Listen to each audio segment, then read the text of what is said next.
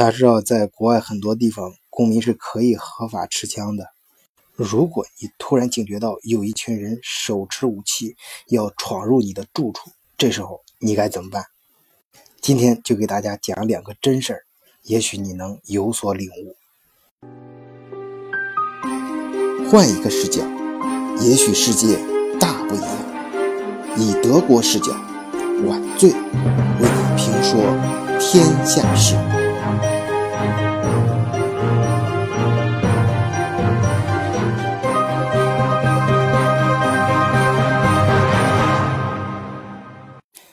第一件事是我朋友的真实经历。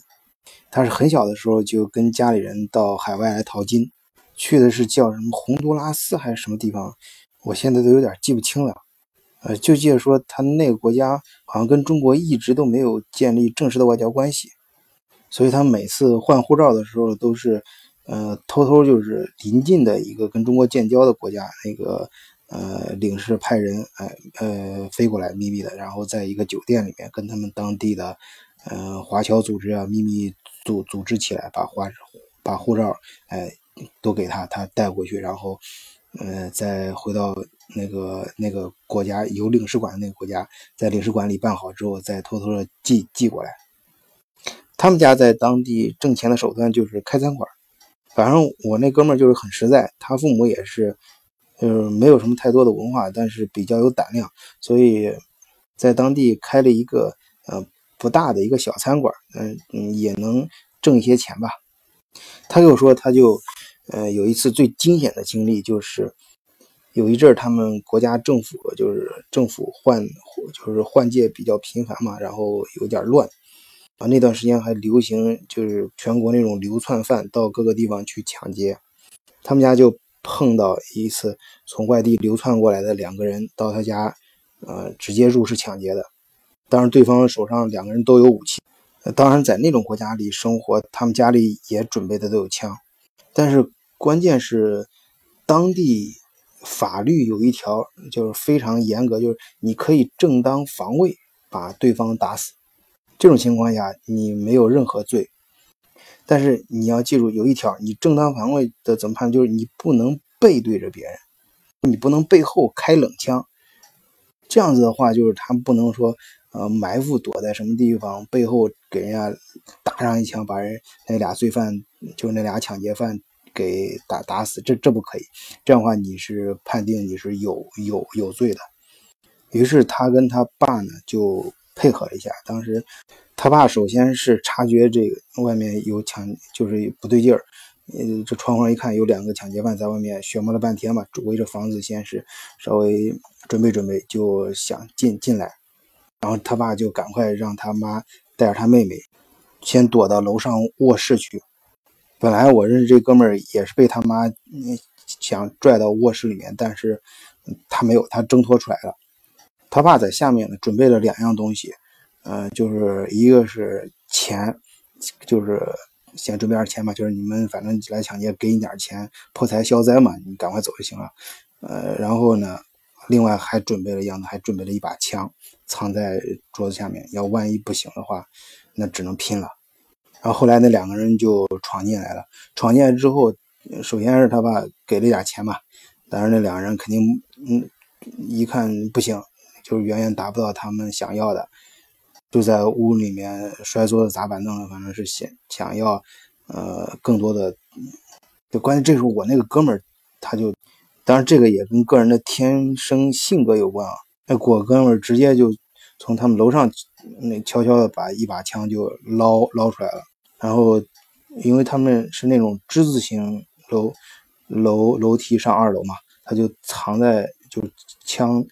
嗯，藏藏在那个楼梯缝里。这样的话，就是枪管刚刚能露出来，但是不会伸伸出来，就下面人注意不到。但是这样子的话，他也整呃等于是其实是属于是正面对着这些抢劫犯，他并没有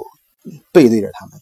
所以他直接就从上往下，就侧上方往下，直接就干掉一个。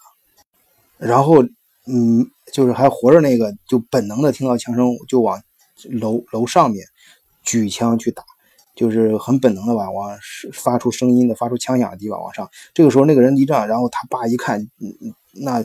也基本上处于一种本能的反应，赶快从下面把枪捞捞出来，把那个举枪往上的那个人，正好他逮住一个空当吧，就把他也干掉了。然后我那哥们跟我说，这是他这辈子，呃，应该是唯一的一次，至少到目前为止是唯一一次杀杀人。那年他只有十五岁。过后是非常就是紧张啊，内内心里面非常害怕，但当时就是，呃，非常你想两个人到你家抢劫，然后你爸给他钱又求饶求啥的，对方都不愿意，那一下就是热血上头嘛，所以就顾不了那么多了，然后反正就在那种情景下就把对方给干掉了。但事后警察过来，他们两个他们家里都都没有事儿，因为。他们没有背对着那两个劫匪开枪，而这一点通过对现场死者的样子跟嗯这个弹孔分析，嗯都不难证明啊。另一件事是上周末在德国发生的，就是十七号刚发生的事德国的 S.E.K 特种部队要缉拿罪犯，他们闯入，他们需要闯入一个预定的民宅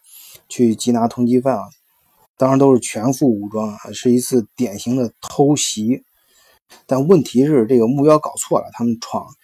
呃，闯这个民宅是一个很无辜的家庭，闯错了。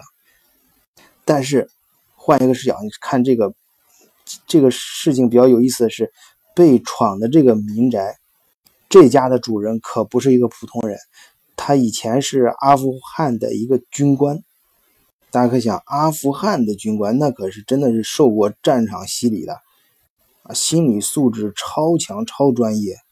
啊。他一一首先他警觉到外面有一群这种全副武装的，而且他他当然跟那个职业素养，他马上就认出来那是德国的特种部队，在他家院子里集结下就冲进来了啊。他当时的反应非常的迅速，首先是让他的呃老婆赶快领着两个孩子。躲到楼上的卧室里面，你注意啊这一点啊，这是我觉得一个男人正常的一个表现。你先把，嗯，就是让你的妻子把这个小孩先保护起来，这一点很重要，大家可以啊谨记这一点啊，这是应该你做的第一反应。这个跟上面那个故事里面一样。第二点就是他这个反应不太一样，当他意识到对方是一个正规的那些警察特种部队闯进屋的时候。他第一反应是，并没有自己躲起来，而是站在非常显要的地方，屋子中间，然后把双手放在明显的地方举高高举起，然后趴在地上。注意，他同时大声的呼呼叫出自己的名字，就是说我是谁谁谁，然后紧跟着还呼喊，请不要放照明弹。啊，当然，对方都是训练有素的士兵啊，听到这叫声，再加上他们自己的判断，突然就是经过稍稍微调整了一下，就确实发现他们闯错地方了。呃，事后呢，嗯，德国的这个特种部队还专门到人家家去赔礼道道歉，而且呃再三声明，就是反复问到底有什么损失啊，要全额赔偿。当然，这个特种部队后来就是找到正确的地方，他们那次行动还是相当成功的，在地下室里抓着了他们想抓的嫌疑犯。嗯，今天之所以想讲这两个故事呢，就非常有代表性。第一个故事是，嗯，对于抢劫犯这种，你就啊，就是非常强硬的还击，甚至为了自卫，为了保护自己的家庭，然后把对方击毙。而第二个呢，就是也不是所有的入室抢劫你都要跟人家互肉搏。第二个，你想，第二个这种警察闯进来的话，如果你躲在暗处啊，你你想开枪干嘛？那你肯定是找死。而且这个军官反应的相当的准确，就是他没有说也没有躲，他他而是站在非常清晰的地方，让对方看到他，而且还呼喊出自己的名字。就是说，面对突发事件。呃，不是说一味的，呃，当然，首先这两个人都是非常讲究策略，这两件事他们都都是，嗯，包括第一件事也是先干什么，然后再干什么，啊，然后呃不行了，火拼的时候也是有非常有策略的，虽然当时可能没有想那么多，都是甚至是一些本能的反应，但是对突如嗯闯入门来的不速之客，就有一点，就是你要相信你是正义的，一定要学会，不管在哪个国家啊，是在德国还是在那种就第一个故事里面那种非常混乱的国家，就一定要自己学会保护自己，而且要保护自己的家人。为此，啊，或许可以采取不同的手段，就要根据不同的情况。呃，第一个是击直接击毙对方，第二个那就要扶呃趴在地上，赶快让对方纠正错误的信息。好，谢谢大家，两个真实的经历就给大家讲到这里。